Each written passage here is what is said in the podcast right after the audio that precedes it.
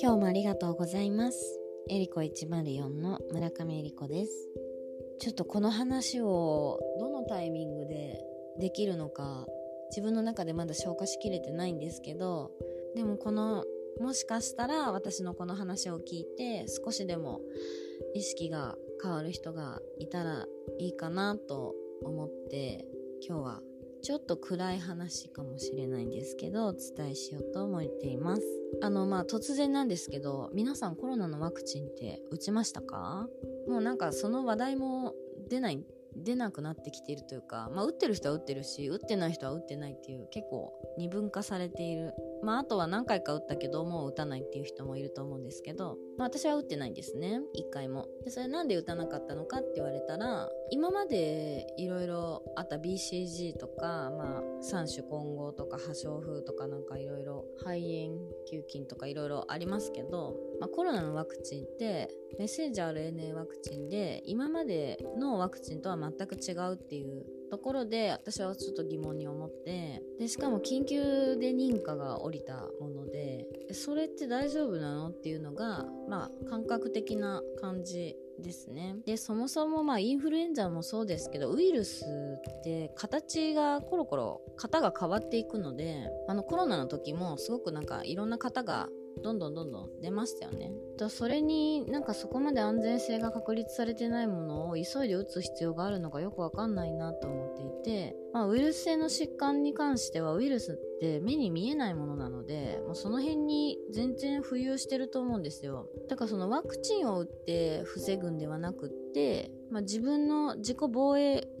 力とか、まあ、免疫力ですねを高めるっていう方この自分の力をこう信じれるようなというか引き出す方向にやってれば別にワクチンを急いで打つ必要はないんじゃないかなと思って。でまあその免疫のね要っていうのはやっぱ腸内環境にあるので腸内環境を整えてれば大丈夫だよみたいな感じでいるんですけど。でまあワクチンコロナのワクチンが始まって、まあ、SNS とかでも、まあ、因果関係はわからないけど、まあ、突然死される人がいたりとかあとはの直接ではないんですけど子供の時が喘息があったけどもうずっと大人になって出てなかったのにワクチンを打った直後に喘息が出て入院するぐらいになっちゃったとか。あとはあの、まあね、直接じゃなくて知り合いの、まあ、お父さんが急に心不全になったとかがんのステージが1だった人がワクチン打ったら4になって末期になっちゃったとかっていう話はこう聞いたり見たり聞いたりしていて、まあ、なんかやっぱりやらなくても急いでやる必要はないんじゃないかなと思ってた中でこうつい最近、まあ、1週間以内の話なんですけど、まあ、午前中会ってた人であのご年配の私より随分年上の方なんですけどいつもおしゃれでニコニコしてて元気ですごい素敵だなって私もこんな風に年を取っていきたいなって思ってた人がその後突然亡くなってしまったっていう話を聞いてえあんなに元気だったのになんでですか？みたいな。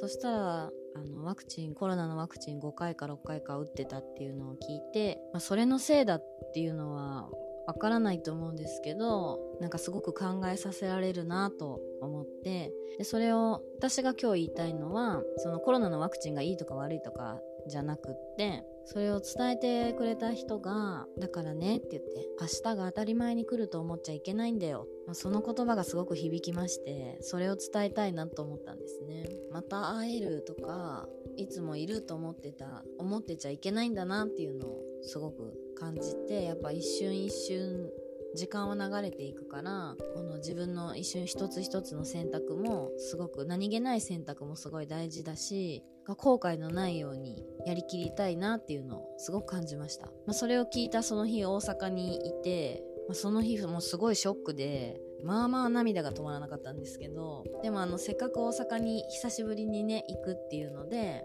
あの友達と会う約束とかもいっぱい入れててでそれは、まあ、そういうことがあったからちょ悲しすぎていけないとかじゃなくって逆に、まあ、私も一瞬一瞬ちゃんときちんと思いっきり生きようっていう風に思ったので、まあ、行ったんですね。であの梅田で全部仕事があって梅田梅田梅田梅田って続いててで最後の高校の時の同級生に会うのに私の帰り道を考えてくれて難波っていう南大阪あの大阪でいう梅田は北で南は難波なんですけど難波にしたんですけどその後ですね一番仲のいいあの久美さんっていう私の、まあ、家族みたいな友達がいるんですけどが梅田に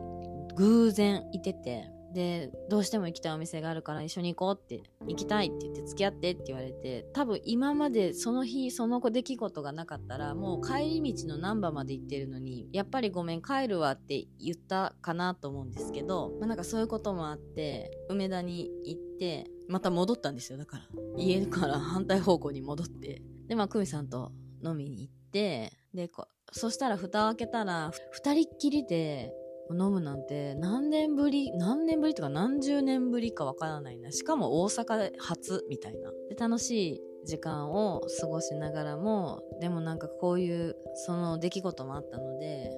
なんかこの時間を一緒に過ごせることがすごい幸せだなと思ってまあお酒も入ってしまい途中で泣いてしまったんですけどそしたら久美さんはいつも大丈夫だよ大丈夫だよって言って。で、まあ、その話もしてなんで泣いてるか、いきなりお酒飲んでて泣いたら超怖いですよね。なんかなんでな、なんで泣いてるのか、まあ、言いたくないなと思ったんですけども、泣いちゃったからと思って、こういうことがあってね、とかいう話をして、でもそれも、なんか多分、いつもの私だったら、わざわざ戻ってこなかったと思うんだけど、戻ってこなかったと思うんだけど、今日そういうこともあって、絶対、なんか、ちょっとでも行きたいなって思ったから、今日来たら蓋開けたら何十年ぶりかに2人っきりで、ね、息子もいない夜でしかも大阪で飲めてあもう本当に来てよかったと思ってで最後は2人で抱き合って終わるっていう、まあ、何の話なんだってことなんですけど、まあ、言いたかったことはあの本当にあの明日が当たり前に来るとは思わない方がいいっていう。そのためには一瞬一瞬を大事に生きる。これは忘れちゃいけないなと思ってすごくこう教えられたなと思って。なのでまあ3日間の大阪はかなりやりきりましたね。何の話だよって感じなんですけどもうやりたいことは全部やろうみたいな感じで、まあ、寝る間も惜しいんで3日間大阪ほぼ睡眠時間は4時間だったんですけど、まあ、お酒も好きだし久しぶりに会う友達とは飲みたいし飲んで飲んでジェも飲んで寝てみたいな。お酒を飲んだ帳汁はジェモとあとはまあ16時間ファスティングというか固形物食べないとかでこうバランスを取るみたいな3日間で元気に東京に戻ってきました。なんかこうピンピンコロリを目指してるって私はピンピンコロリを目指してるんですけど突然死は嫌だなっていうのがその中でちょっと加わってまあこの燃え尽きていくこう徐々に徐々にこう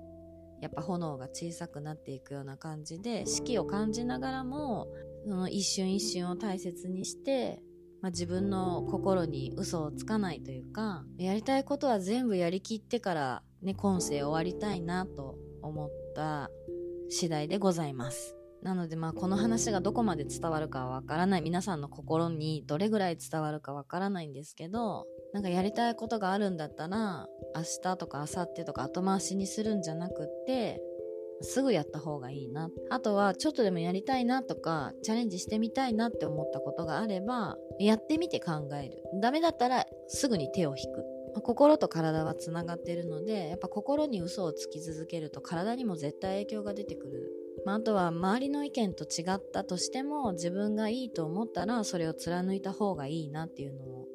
本当に思っていてでその、まあ、選ぶのは感覚的なものかもしれないんですけどそこから後付けしていっていろいろ調べてあそうだったなそうだったな、まあ、調べたり経験したりして合ってるな間違ってるなって間違ってたら修正すればいいし合ってたらそのまま進めばいいしっていうのでなんかもっとみんな一人一人がの人がこう自分の心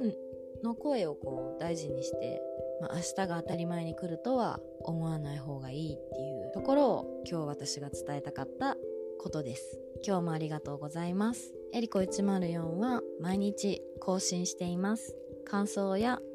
ご質問ご意見などありましたら公式 LINE からお便り待ってます。もしチャンネル気に入っていただけたらフォローしていただけると嬉しいです。今日もありがとうございます。